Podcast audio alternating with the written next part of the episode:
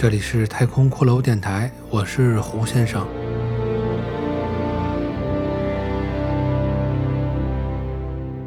本集继续播出我的原创故事《决战女神峰》第二十四集。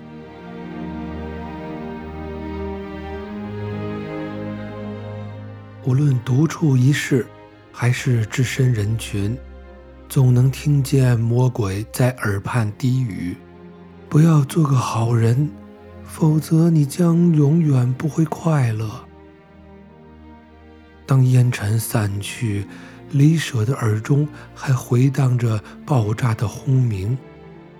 冲击波将李舍和那面具女孩掀翻在地，李舍散乱的目光慢慢的聚成了一点。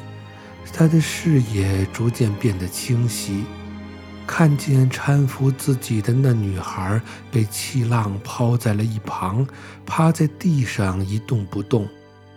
远处一片血肉残骸，像一堆垃圾。此情此景，谁也无法想到，那堆烂肉碎骨就在几秒钟之前，还是一位十七八岁的姑娘。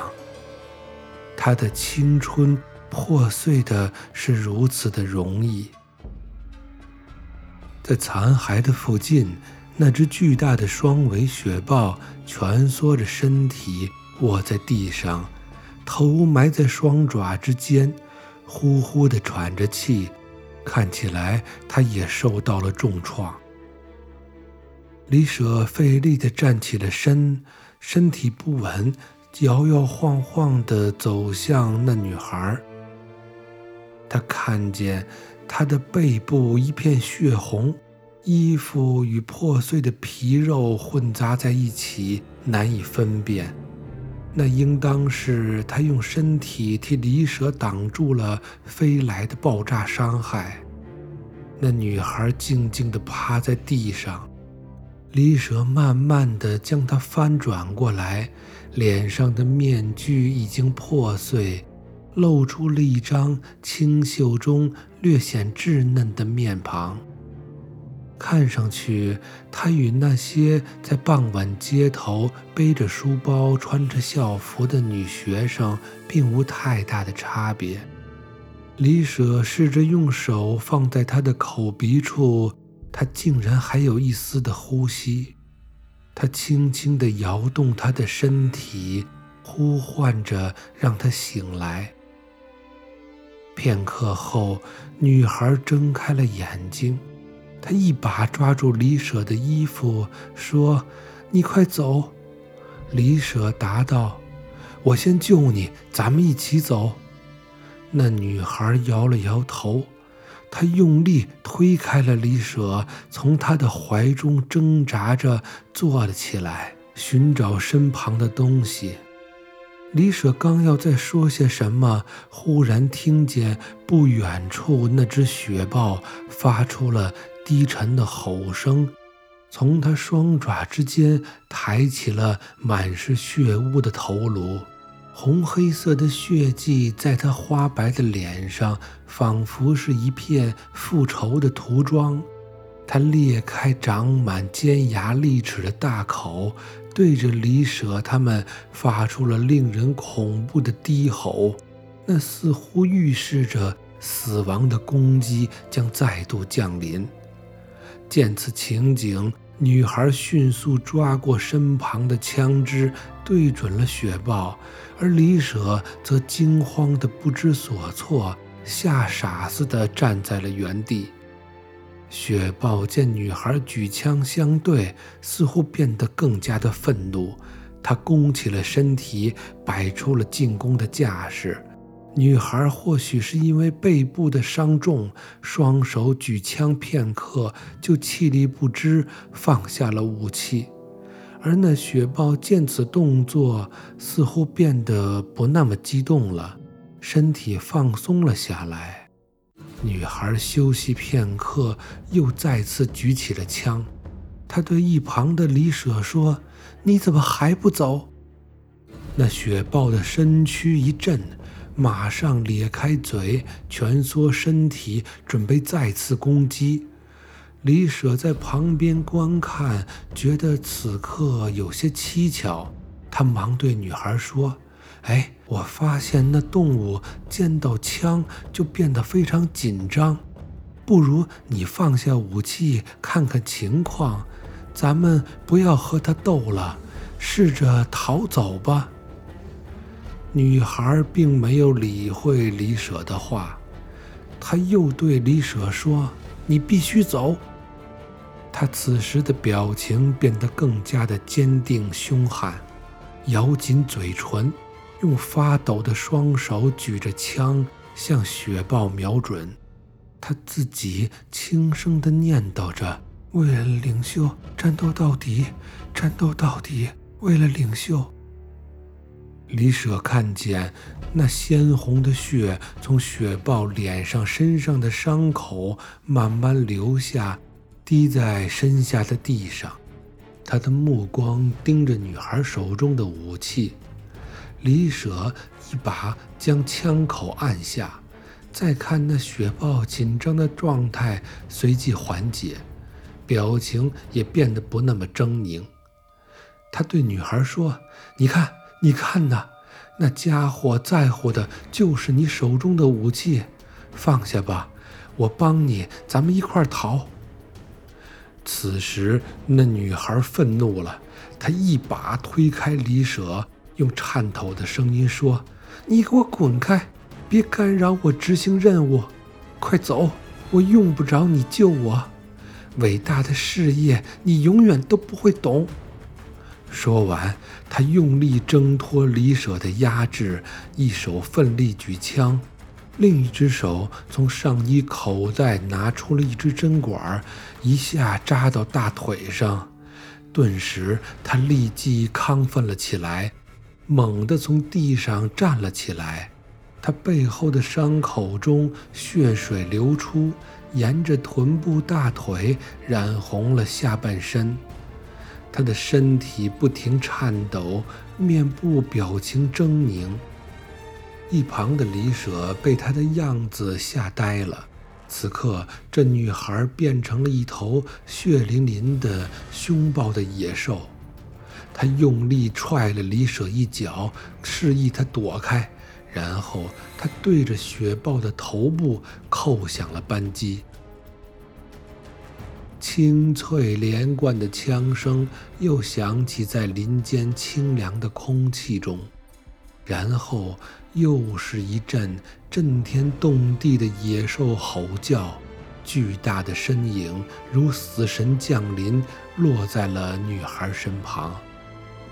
雪豹的利爪从女孩的脸到胸到肚子划开了一道又长又深的口子，一团包裹着热血的肠子从女孩的小腹中滑出。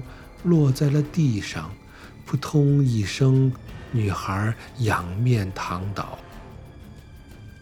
雪豹探头望着地上的女孩，他嗅了嗅他身体的味道，然后忽然转头盯着一旁的李舍。此刻，李舍已被刚才惨烈的一幕吓得不能呼吸，他脑中一片空白。看见那雪豹转头看他，双脚一软，一下子瘫坐在了地上。雪豹走近李舍，巨大的头颅就在他的眼前，近的能感到从他口鼻中呼出的温热气息，其中还带着一阵阵血腥的味道。从雪豹那巨大的眼睛里看到了自己恐惧的面容，他低下头，闭上眼，静静等候着死神的触觉。然而片刻之后，雪豹忽然转身离去，摇动着两条如巨蛇一样粗长、毛茸茸的大尾巴。向着森林深处走去，他的脚步有些踉跄，但那雄壮的身躯依旧散发着狂野的优雅魅力。李舍望着那白色死神消失在林中的阴影中，才长出了一口气，放松了下来，急忙爬到了那女孩的身边。只见一道翻着红肉的伤口从她清秀的脸颊上划断了鼻子，划到胸口，衣服的破口处。白皙圆润的乳房上，长长的伤口中还在淌血，然后是划开的下腹，里面是空荡荡的血洞。李舍发现女孩还残存一丝气息，她大睁着一双漂亮可爱的眼睛，直直地望向高远湛蓝的天空。李舍说：“你。”你还行吗？女孩并不回答。李舍说：“你叫什么？家在哪里？有什么话想告诉我吗？”女孩发出了含混不清的声音。李舍伏到她身上，耳朵贴近她的嘴，只听见她说：“我是零三七。”你是什么？我不懂。叫什么？我是零三七。你家在哪儿？我是零三七。你父母呢？你父母在哪儿？我是零三七。忽然，一股鲜血从女孩的口中涌出，她身子一抖，不再动弹了。血液将她的脸。染成了艳丽的红色。此刻，他变成了一具美丽的尸体。自从看见妻子坠楼的尸体后，这是李舍又一次如此近距离地观看女性的尸体。他感到一股说不出的悲伤与自责。他对于这些人的死。无能为力，仅仅是一个旁观者，一个可怜的旁观者，任由那些原本美丽的生灵在他面前破碎毁灭。他又一次觉得自己是个无用的人，是个罪人。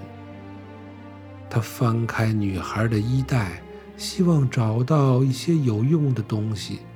至少能知道他是谁，但翻遍了他身上的所有口袋，除了找到一些小工具、食物、药品与现金外，并无什么有价值的线索。他从地上爬起，环顾四周，望着这片被爆炸与鲜血改变的混乱之地，感到了一丝的茫然。之前的那段诡异的梦境，之后的这段惨烈的现实，令他无所适从。他费力地挖了一个浅坑，用土和枯枝落叶将那明明叫零三七的女孩掩埋了。他将几朵白色的野花放到了她的坟上。他想。如果这几朵小花要是戴在女孩的头上，一定更美。一切处理完毕，现在又剩下李舍一个人了。从周围的战场中，李舍将那三个面具少年掉落的装备重新搜集了一番。从贴身的口袋里掏出了妻子的笔记与地图，对照着指北针，分辨了一下方位。他又踏上了进入女神峰的路程。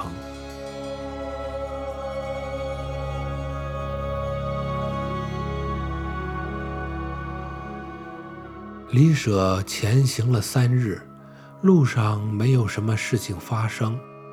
面具人遗留的食物，明显比自己买的要更好吃些。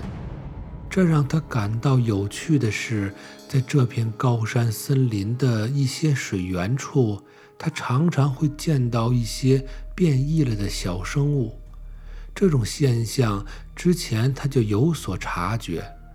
他总结的经验是，当他越向女神峰靠近，周围环境中的生物就变得越奇特。这也让李舍有些理解了。那只巨大的双尾雪豹产生的可能性，只是他心中希望不要再遇见那个可怕的动物了。那家伙与其说是一只怪兽，不如说更像是一个神。根据地图的指引，李舍已经走到了森林的边缘。预计再走一昼夜，便可走出这片高山丛林。那之后，应该能找到一处村落。据说，那里便是进入女神峰的入口。